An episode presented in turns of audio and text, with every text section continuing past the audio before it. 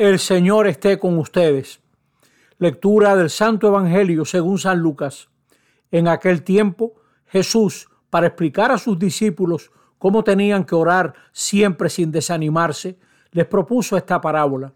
Había un juez en una ciudad que ni temía a Dios ni le importaban los hombres. En la misma ciudad había una viuda que solía ir a decirle, hazme justicia frente a mi adversario.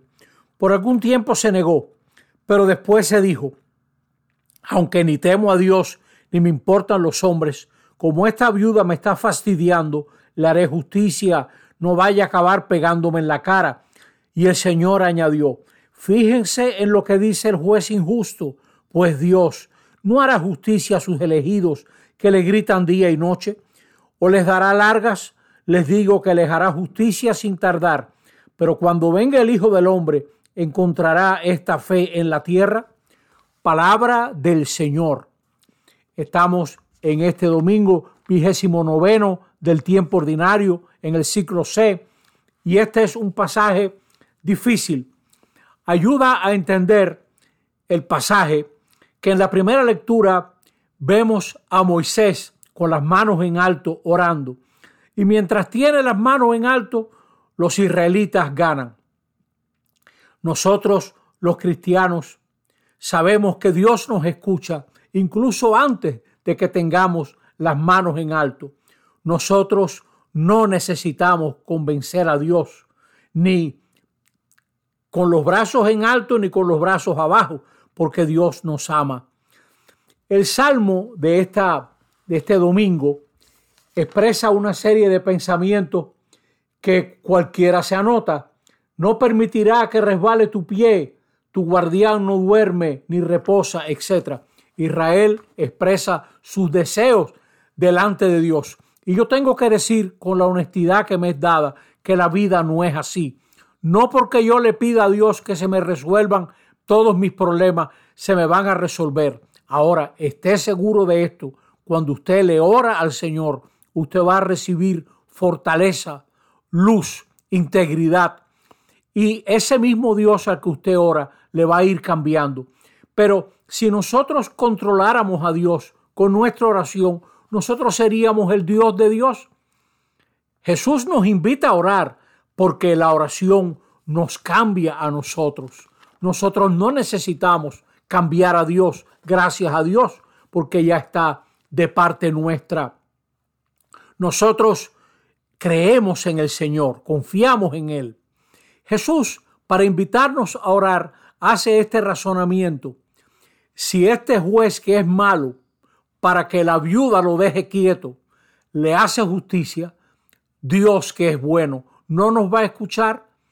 Si nosotros creyéramos que el Señor siempre nos escucha, oraríamos con más confianza, con más fe.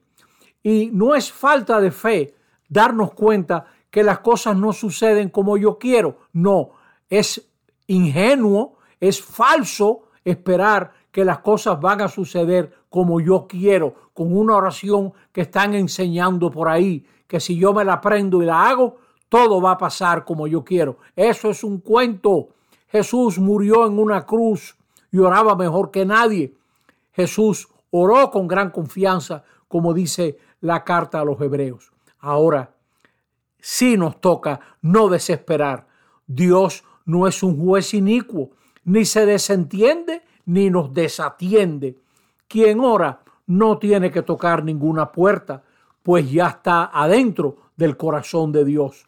Pero para que se haga tu voluntad, así en la tierra como en el cielo, para que se haga en nosotros lo que el Señor desea, lo que el Señor quiere, junto con nuestra cooperación la petición es un acto de comunicación entre dos.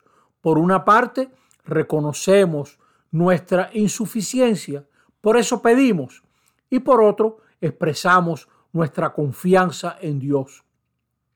La oración de petición, lo repito, no es para cambiar a Dios, sino para que el Señor nos vaya cambiando a nosotros, que es lo que necesitamos. Yo no necesito cambiar a Dios. Yo necesito creer en Dios, apoyarme en Dios para enfrentar esta vida difícil. Y la oración mantiene viva nuestra fe. La oración es eficaz porque siempre nos hace vivir con fe. Todo el que ora recibe una respuesta en su fe y por eso es bueno saber que Dios siempre me oye, que el Señor está cerca, que el Señor me va a dar lo que yo verdaderamente necesito, no lo que yo pienso que necesito. Y en la oración voy a ir descubriendo al Dios verdadero, no al que yo me he inventado. Dios no es un juez inicuo, no es un juez terrible, no es un juez severo, como mucha gente piensa, que le hace el gran favor a Dios, presentándolo como un juez terrible, como Miguel Ángel en el juicio final. Cierto que Dios es juez, pero es misericordioso. La justicia de Dios es salvar. No vine a buscar a justos, sino a pecadores, dice Jesús. Y el padre del hijo pródigo lo abraza y lo besa y organiza una fiesta. Por eso haremos bien en expresar ante Dios los deseos de justicia, ese reino que es posible y que llegará y nos toca trabajar a nosotros para que llegue. Y esa fe la mantiene viva la oración. Por eso siempre hay que orar, siempre hay que mantener esa actitud orante de fe en Dios nuestro Señor y en sus proyectos. Por eso Jesús se pregunta, ¿y cuando vuelva el Hijo del Hombre, encontrará fe? Es decir, encontrará gente que todavía diga, venga tu reino. Encontrará gente que todavía se vuelva hacia el Padre para pedirle la fuerza para vivir esta vida. El Señor nos acompaña mientras vivimos esta vida difícil, que es la misma vida que vivió Jesús de Nazaret, que murió y resucitó. Por eso nuestra oración siempre es pascual, es capaz de pasar a través de la muerte, porque esa misma oración nos enseña que la muerte, la enfermedad, el fracaso no son la última palabra. Así sea. Amén.